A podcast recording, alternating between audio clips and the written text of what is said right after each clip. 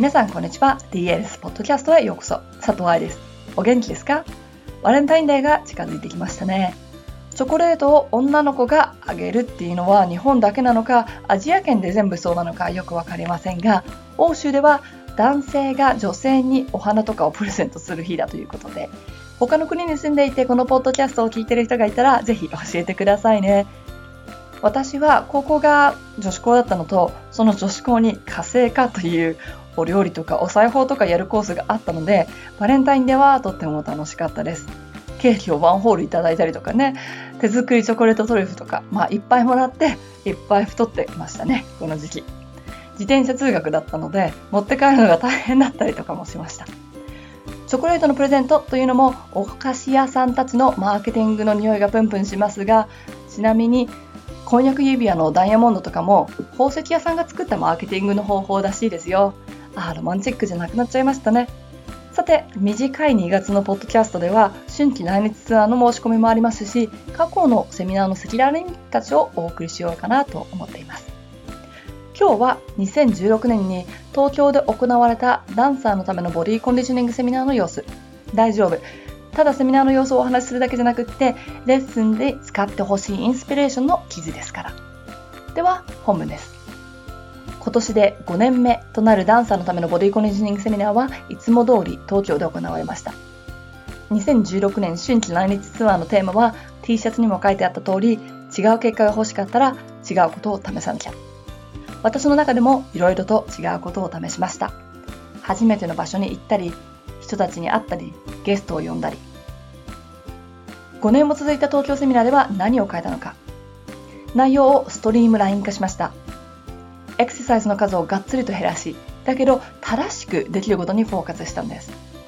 毎日のように DLS には相談メールが来ます。ほとんどは何とかを上手にするためのエクササイズを教えてくださいっていうもの。最近、特に DLS でバレエレッスンを行うようになった去年からひしひしと感じているのは、餅は餅やという言葉。ダンサーは踊らないと結局上手にはならないんです。いくら足の裏の筋肉を鍛えてもポワントで踊らないとポワントでは踊れるようになりません。ターンアウトのための整体に行ってもレッスンで使えないと意味がありません。特に教師の人たちはエクササイズが好きな傾向にあるのも気がつきました。もちろん正当な理由からね。生徒が怪我してるから普通のレッスンに参加できないとか他のスタジオから移ってきたので基礎がまだできてないとか受験で休んでるからその時のエクササイズを上げたいとかバレエ学校のように毎日毎日バレエだけに集中できる環境ではないのでこのようなサプリメントエクササイズが大事になってくるっていうのはよくわかります。5つのエクササイズを正しくやる方法。1つのエクササイズをさまざまな方法に変えて応用する仕方。いつもやってるストレッチを考える習慣。これらをカバーしたのが今回の東京セミナーでした。例えばつま先を伸ばしたいというゴールがあったらつま先を伸ばすエクササイズの前につま先を伸ばすレッスンをしているのかを考える必要があるんです。短寿が正しくできてないのにつま先を伸ばすエクササイズをしても意味がありません。だっていくら正しい筋肉を鍛えても正しい使い方がわからないと舞台じゃ使えないでしょ？そのためには結局正しいレッスンをする必要があるのね。使い方は分かってる。だけど、それをやるだけの筋力やコーディネーション力がない、もしくは怪我をしてるのならば、エクササイズの必要があるでしょう。正しい短寿をすると、足がつる、イコール、エクササイズで筋肉を強くする必要があるかもしれない。ただ、ジャンプの時につま先が伸びないってことは、バーレッスンで速い動きでつま先が強化できてるかを見る必要があるし、ポワントでつま先が弱いっていうんだったらセンターレッスンのルルベでグラグラしない強さを作るっていうレッスンが必要だし。レッスンという食事があってそこに足りないものをサプリメントとしてエクササイズするんですよ。今回の東京セミナーで大きな壁になったのはまっすぐの背骨でした。背骨には3つのカーブがあるってことは知ってる。バレエのこれらのカーブを伸ばしつつだけど平らにしないで踊るということも知っている。でもできない。5番ポジションでさえまっすぐになれない。ここではサプリメントの必要がありますよね。で分かったことは四つん這いさえまっすぐにできないということ。そうなの。バレエダンサーの前に普通の人間にならなきゃいけないね。四つん這いでタックしてたら、片足立ちに立ったら絶対にタックするから。だって四つん這いでは両手両膝が地面についてて、地面を見てるからまっすぐを確認するのはすごく簡単なはずで、音楽とか振り付けだとか考える必要がないんだから。片足立ちだったら、片足かしか地面についてないでしょ？ね、多分ポーデブラをしたりとか足を上げたりとか顔をつけたりとかもしかしたらトーシューズかもしれないしね。ターンアウトをする前にまっすぐ立つ。クルピエのラップポジションの前にしっかりとつま先を伸ばす。ピルエットの前にルチレでバランスをとる。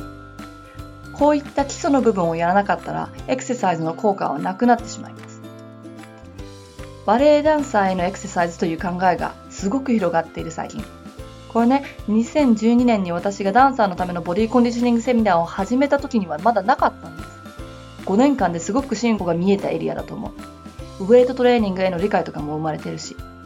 だけど、結局、何のためにエクササイズしてるのかを考えたら、バレエのためでしょ？舞台のためでしょ？怪我して踊れないからエクササイズで体を作る。レッスンに行く時間が少ないから自主練に入れたい。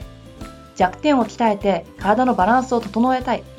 これらは素晴らしい考え方です。どうぞ続けてください。だけど、エクササイズのためにレッスンを減らしちゃったら？エクササイズをしてるからって言って難易度の高いステップばっかり正しくなくってやってたら？はたまたフリエとか短時とかっていう基礎の動きへの理解がなかったら？サプリメントとともにいつものレッスンを見逃すきっかけになったら嬉しいです。いかがでしたか？ストレッチも解剖学もリハビリも。日本のバレエ人口は多いので多くのダンサー向けのセミナーが行われていますが私は最初にダンサーありきだと思ってるのね。でそれがこっちでの仕事だし。つまりプロになるダンサーを育ててなんぼ。レッスンで年末試験で講演で結果を出して初めて雇ってもらえる仕事なので何のためにやってるかっていうフォーカスがずれたらダメだろうなって常に考えています楽しいけどとか何かが売れるからとかではバレエ学校で10年以上働けないのでねこっちで何もそういうの売ってないしセミナーしてないしこのポッドキャストを聞いてくださってる皆さんが何のためのエクササイズなのかを考えてくれて毎日のレッスンでつなげるように意識ができたらこの記事をピックアップした意味があったってことです。ということで今週のポッドキャストはここまで。また来週お会いしましょう。ハッピーダンシング佐藤愛でした。